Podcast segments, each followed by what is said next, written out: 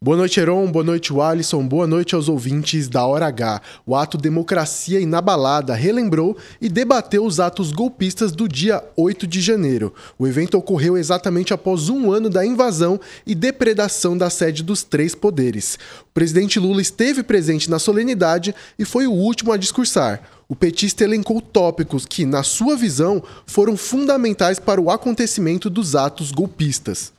Liberdade não é uma autorização para espalhar mentiras sobre as vacinas nas redes sociais, o que pode, ser, o que pode ter levado centenas de milhares de brasileiros e brasileiras à morte por conta do Covid.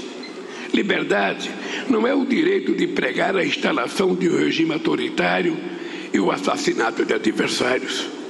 As mentiras, a desinformação e os discursos de ódio foram combustível para o 8 de janeiro.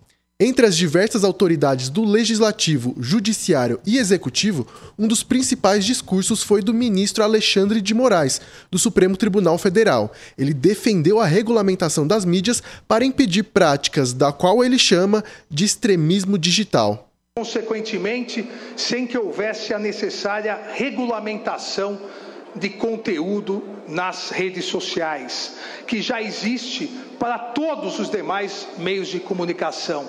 Não há razoabilidade em se manter o que eu sempre repito: as redes sociais, as big techs, a internet como terra de ninguém.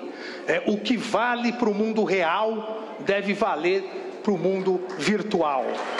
A senadora Daniela Ribeiro explicou ao portal Mais PB, em sua visão, o que fez o Brasil superar os atos golpistas depois de um ano. A união, com toda certeza, dessas instituições, através do Supremo Tribunal Federal, através do Congresso Nacional e através do governo federal, teve, eu diria que, um diferencial especial. As diferenças, sejam políticas partidárias, elas ficam de lado quando o bem maior, que é a democracia, que garante, que é o direito que nos garante todos os outros direitos, né, ela está acima de tudo isso. Leonardo Brans na hora H, o dia inteiro em uma hora.